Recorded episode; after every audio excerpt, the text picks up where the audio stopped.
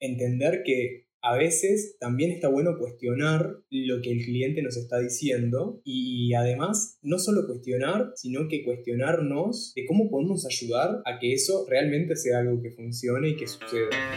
La voz, la voz, escucha las voces del diseño. La voz, escucha,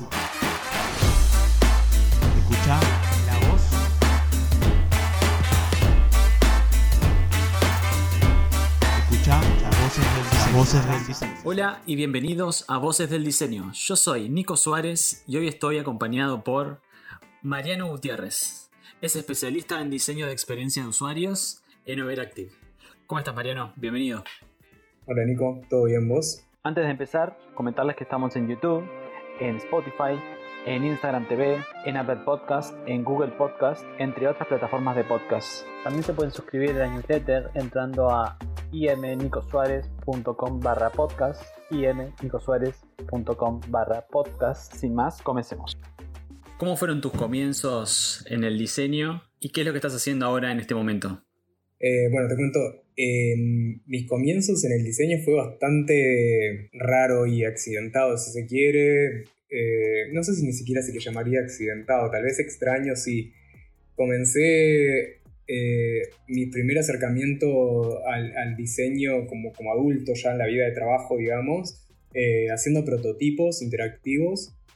Em, yo trabajaba en una, empresa que se llama Sabre Inc., que, que, se dedica a software para agencias de viajes y aerolíneas. Y en el departamento de Product Marketing trabajábamos haciendo prototipos, yo y otros cinco compañeros que habíamos, otros cuatro, perdón, que éramos cinco en total, que, habíamos sido entrenados para usar una herramienta que se llama iRise, que no sé si, si sigue existiendo, pero fue una de las pioneras en hacer prototipos, eh, un equivalente a Axure, que probablemente los que escuchen conozcan Axure más que iRise. Em, y hacíamos prototipos interactivos para mostrarle a los clientes. Eh, y ahí me empecé a, interesar un poco más por el diseño y dije, bueno, tengo que aprovechar este, este momento de, inspiración, de, aprendizaje, de cosas que me gustan y voy a empezar a hacer cursos online. Eh, entonces, mucho autodidacta, eh, Coursera, EDX, Interaction Design Foundation, conferencias, meetups. Me sumaba, ahora no podemos por la, por la pandemia, pero me sumaba a, toda, a cuánta meetup había. Eh, las primeras Sixtas, había una que también se llamaba Mobile Devs UI o una cosa así. Eh, y, bueno, de ahí de a poco aprendiendo de todos lados que podía hasta que en su momento formalicé y me cambié a la licenciatura de diseño de comunicación visual, que en Uruguay en aquel momento era lo más cercano que teníamos a, diseño de experiencia de usuario te diría que ni siquiera, porque lo más cercano es diseño, eh, tal vez de diseño de producto, diseño industrial. Eh, pero bueno, yo lo veía como algo que, me podía acercar a ese lugar y bueno, me, anoté. Eh, ahora estoy trabajando en Overactive para su cliente XPO Logistics. XPO es un, es una, empresa de logística muy grande de, Estados Unidos. Eh.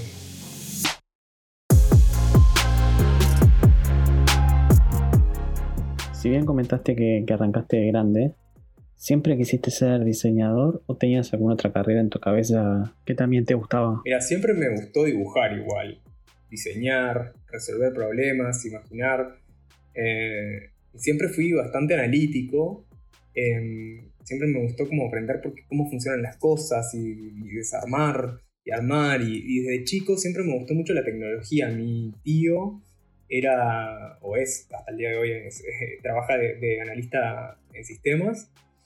Y, siempre estuve muy cerca de las compus desde que nadie tenía compu y mi tío era el único que tenía compu que yo conocía porque trabajaba de eso.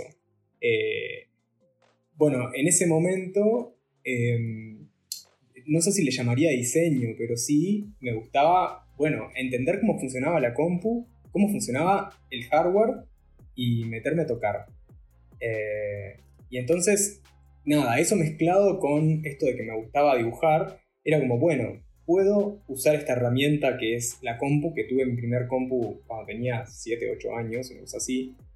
Eh, y era como, bueno, se puede dibujar en Paint, se puede dibujar en PowerPoint.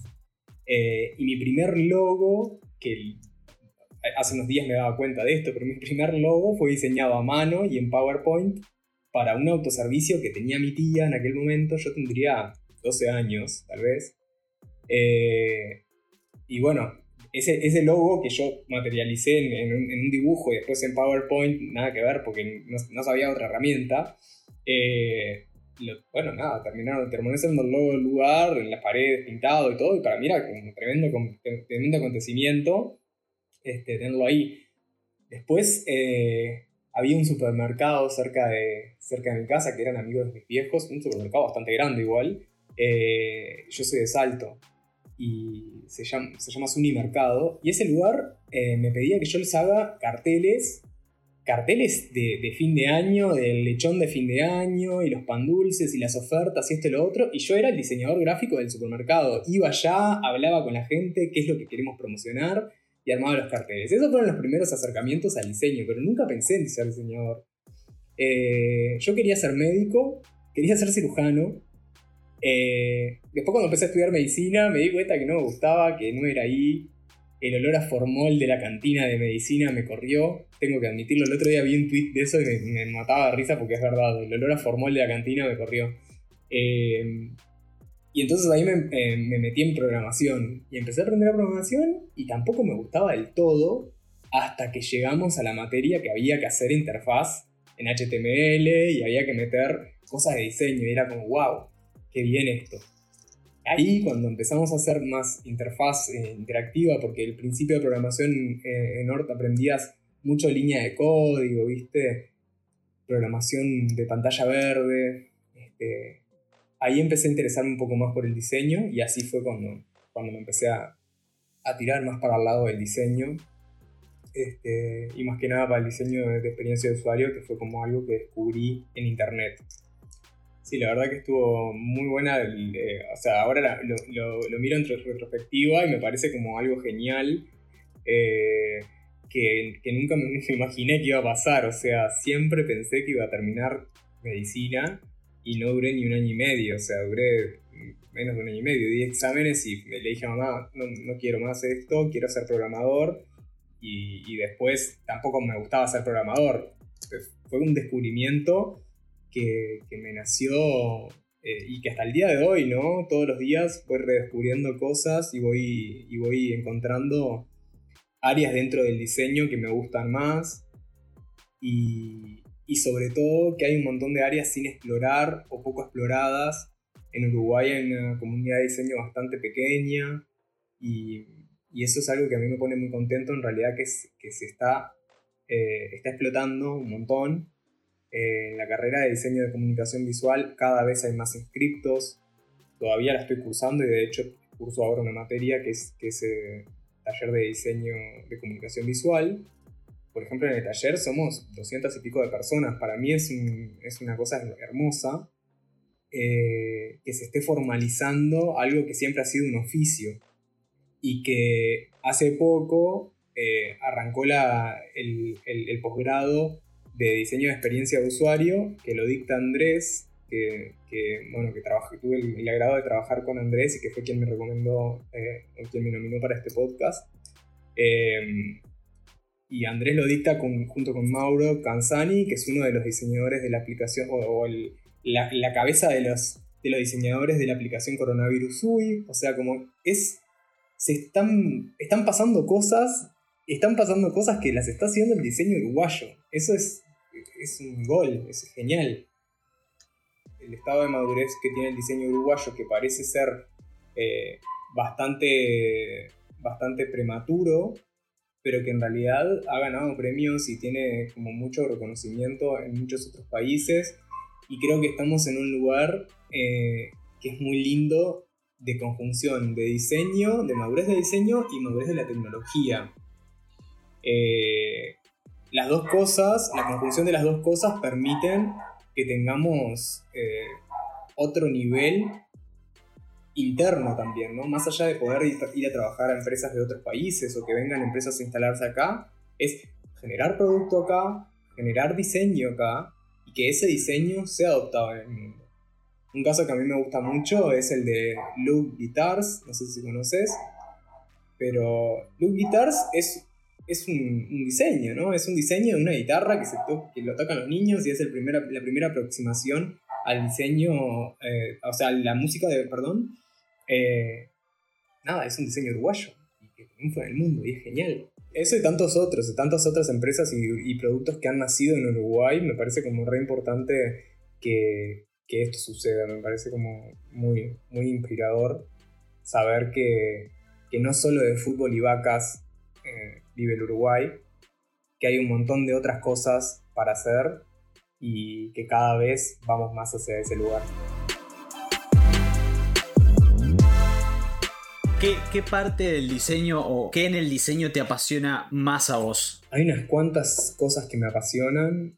Eh, me hice una listita, eh, entrevistar usuarios, entender a las personas y sus tareas, cómo funcionan, sus modelos mentales y una de las cosas que, que, más me gusta es fomentar el diseño inclusivo, ser conscientes con el ambiente, integradores, humanizados. Creo que, que esas son algunas de las cosas que me apasionan. Y después, algo que del diseño en sí que me, que me apasione es la, la simplicidad y las interfaces eh, mecánicas y simples. Por ejemplo, en mi casa, una de mis interfaces favoritas es mi microondas que no tiene botones. Es solo la ruedita de que prende y ya está.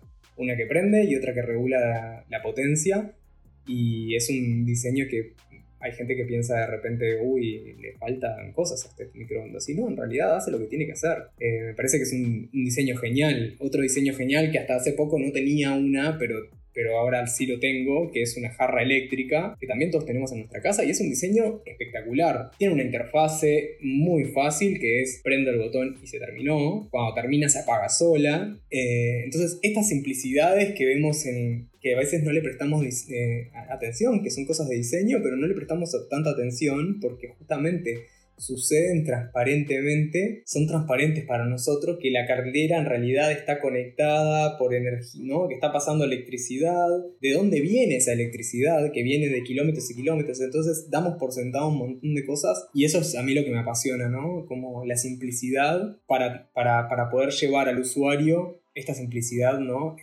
Traducida en algún producto, traducida en alguna experiencia.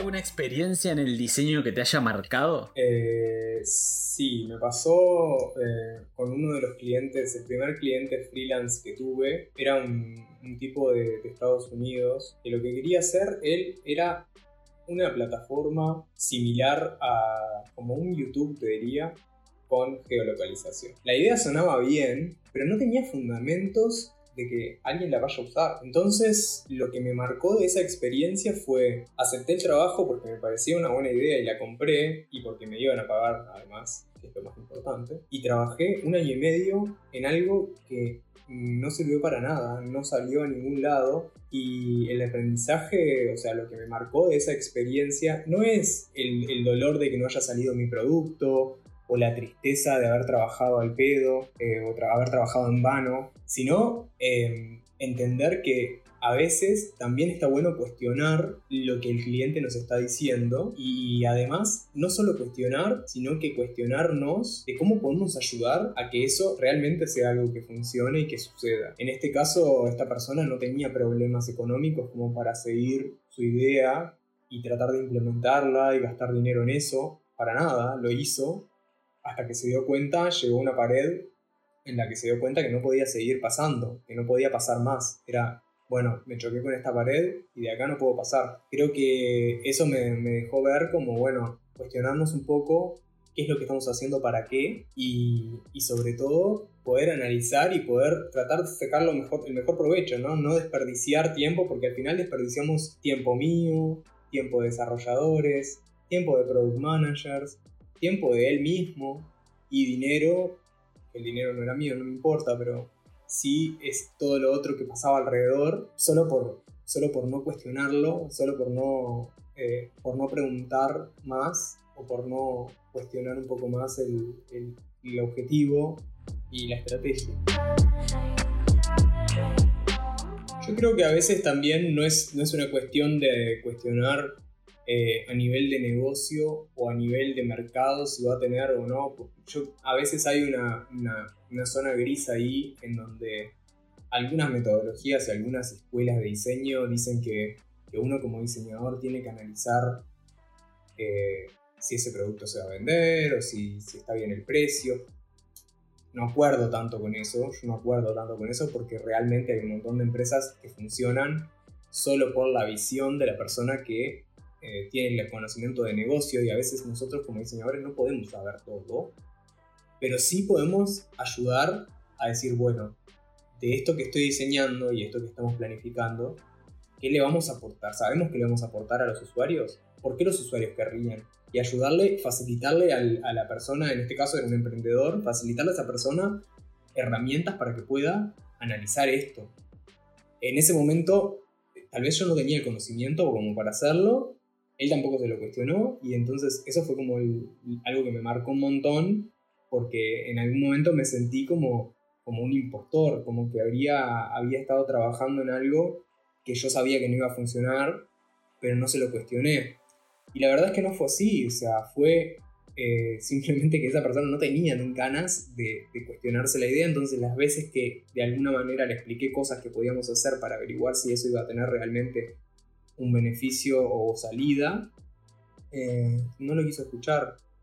Entonces, eh, ese es el punto, ¿no? Cuestionar un poco más hasta llegar al, al, al porqué del asunto.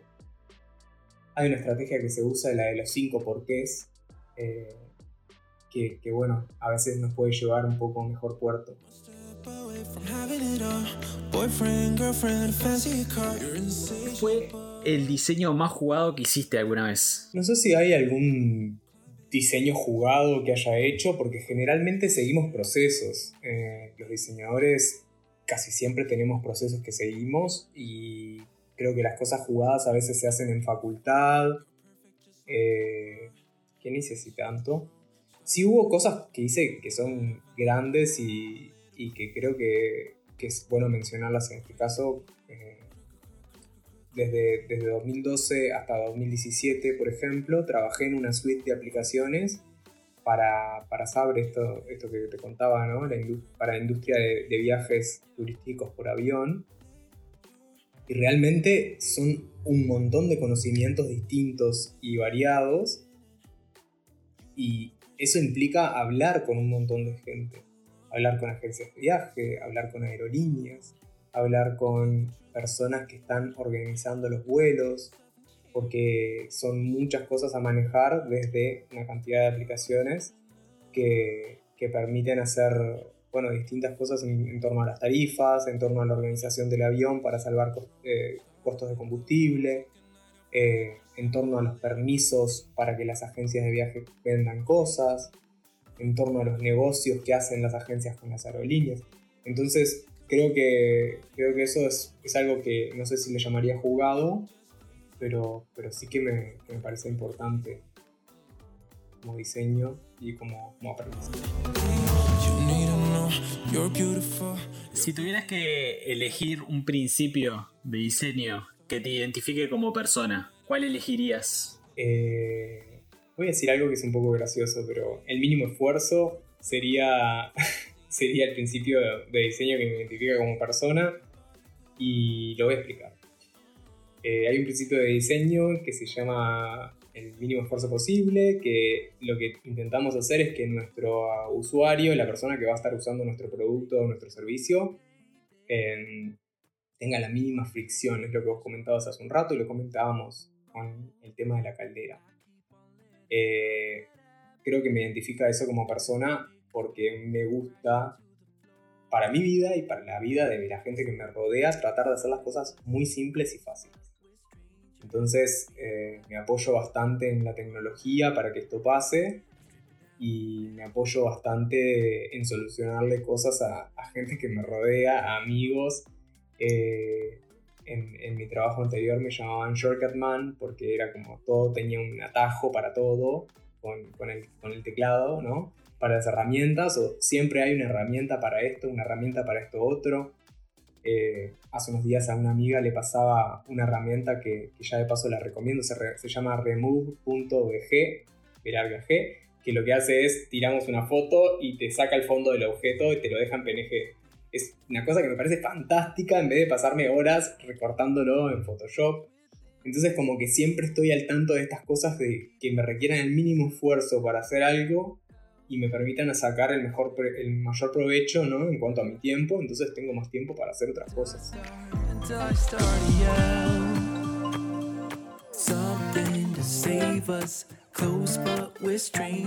Si bien todas las personas, todos los humanos, somos creativos en, algún punto, ¿no? Porque en realidad siempre estamos creando cosas o, somos creativos de, de nacimiento, ya sea que hagamos lo que hagamos. ¿Cómo estimulas vos la, la creatividad? Salgo a la naturaleza, salgo a andar en bici, salgo a tomar aire.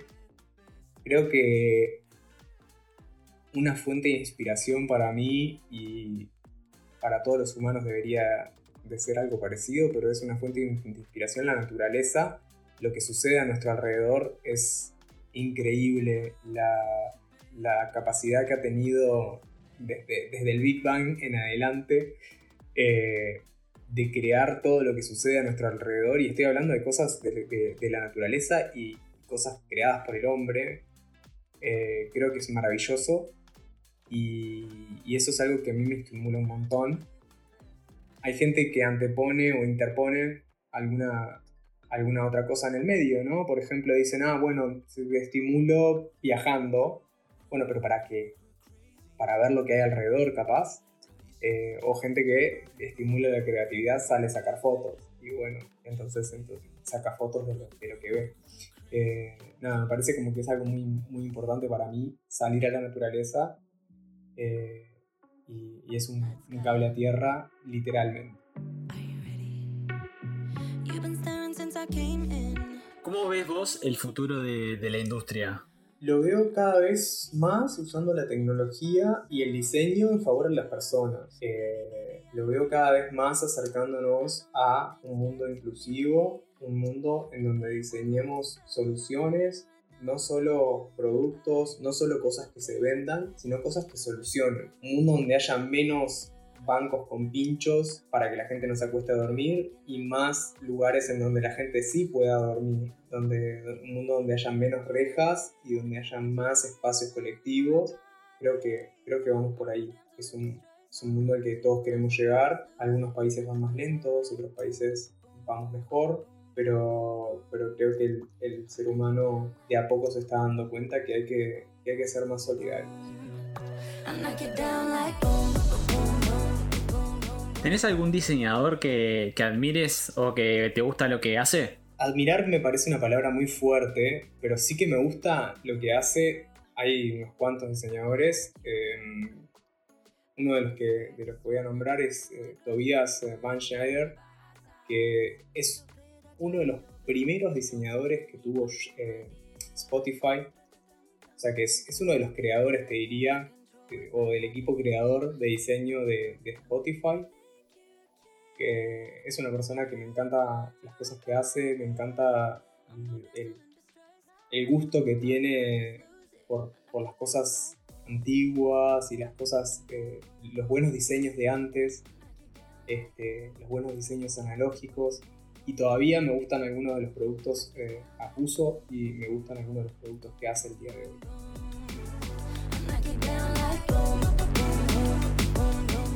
¿Trackpad o mouse?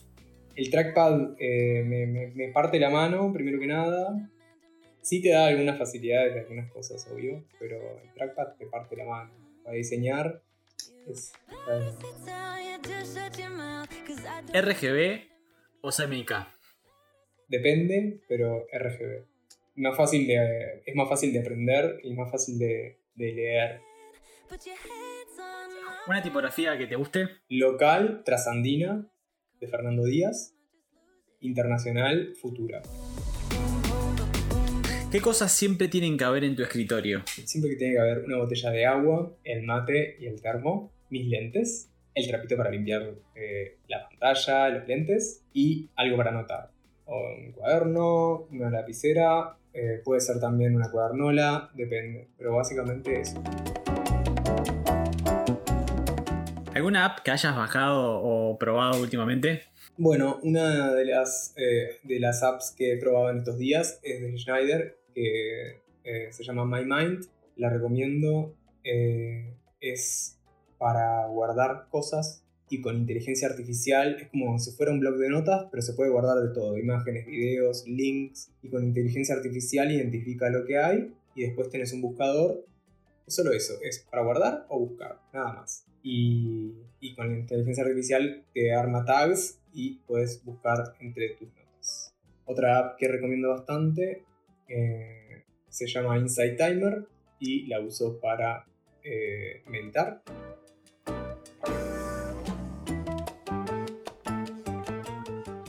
¿Cuál fue el último libro que leíste o el libro que hayas leído y te gustaría recomendar? Me gustaría recomendar, no es el último, pero sí es un libro que me, gustó mucho. Se llama Número Cero, de Humberto Eco. Es un libro que habla de cómo los medios operan en función a lo que quieran informar y creo que eso pasa para todo, ¿no? Para los medios, para las empresas, para todo. Eh, como, como la línea editorial muchas veces condiciona y me parece una buena invitación a cuestionarnos, eh, a esto que hablamos antes, ¿no? A cuestionarnos, a problematizar eh, y a tratar de entender un poco más de dónde vienen las cosas y hacia dónde van y hacia dónde vamos como comunidad y como humanos.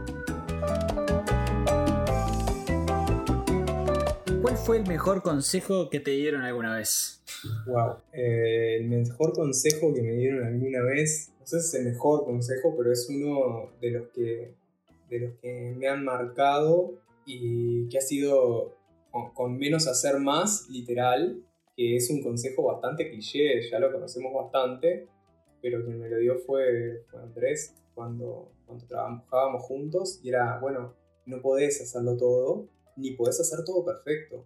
Puedes hacer un montón de cosas y las puedes hacer bien, y creo que de hecho lo dijo en su episodio, en su entrevista, es, bueno, esto está bien a moverse hacia lo siguiente. Entonces eso nos permite aprender y crecer. Creo que eso, eso ha sido muy importante. Y hablando de, de consejos, ahora si vos tuvieras que aconsejar a las nuevas generaciones de, de diseñadores, ¿qué, les aconsejarías? Eh, primero que, que intentemos ser cada vez más inclusivos y que inclusive la gente que es de otras carreras no piense que tiene que cambiar de carrera para hacer diseño. Cada vez somos más profesionales de otras disciplinas que se vinieron al diseño, me incluyo. Eh, cada vez es más la demanda que hay por entender el mundo no solo desde un lugar de diseño, sino desde un lugar más pragmático, que es eh, entender el mundo desde otros lugares y, y esto que comentábamos recién, ¿no? Una de las aplicaciones que recomendé es para meditar y eso seguramente lo hizo un diseñador en conjunto con alguien que sabe de meditación, además de un programador. Entonces creo que hacia el futuro a donde vamos, que, que va a ser cada vez más cercano la tecnología y el diseño a las personas, utilizando la tecnología en favor de las personas, el consejo que les daría es que, que eso, se animen, empiecen a aprender y que traten de, de ser inclusivos y de pensar cada vez eh, más en tecnologías verdes, en iniciativas verdes. Eso es como algo que me, me parece muy importante. Creo que las generaciones más jóvenes estoy viendo que cada vez se interesan más por cuidar, eh, por cuidar el planeta y por, y por cuidar lo que hacen y por cuestionar las estructuras que ya están armadas. Me parece que es algo muy importante para construir un mejor futuro para, para todos y todas.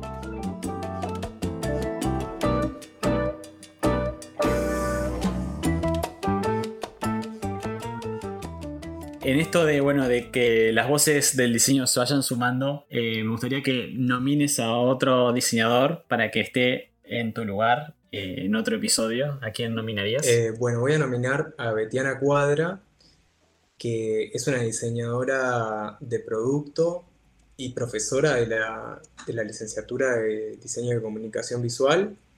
que creo que es una persona que me, me- me resultaría muy interesante escuchar qué tiene para contar.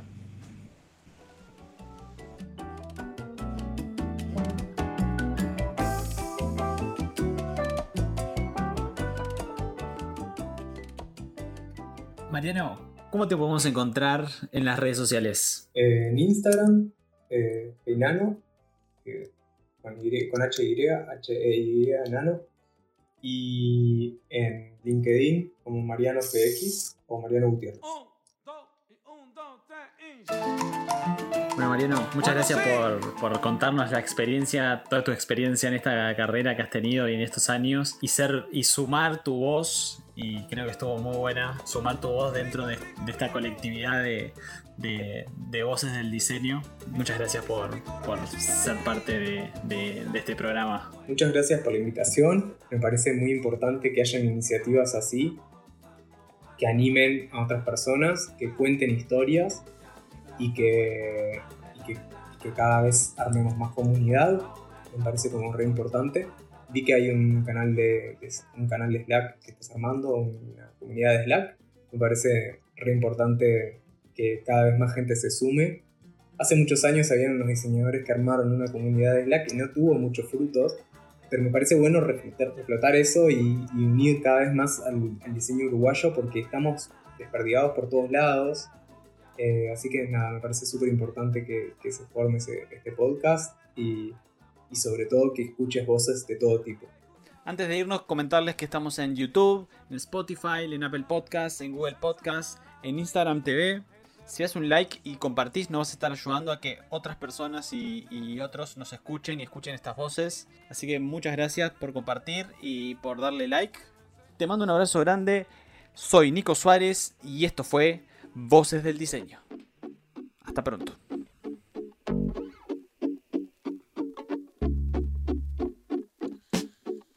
Jump, jump, jump, jump, jump, jump.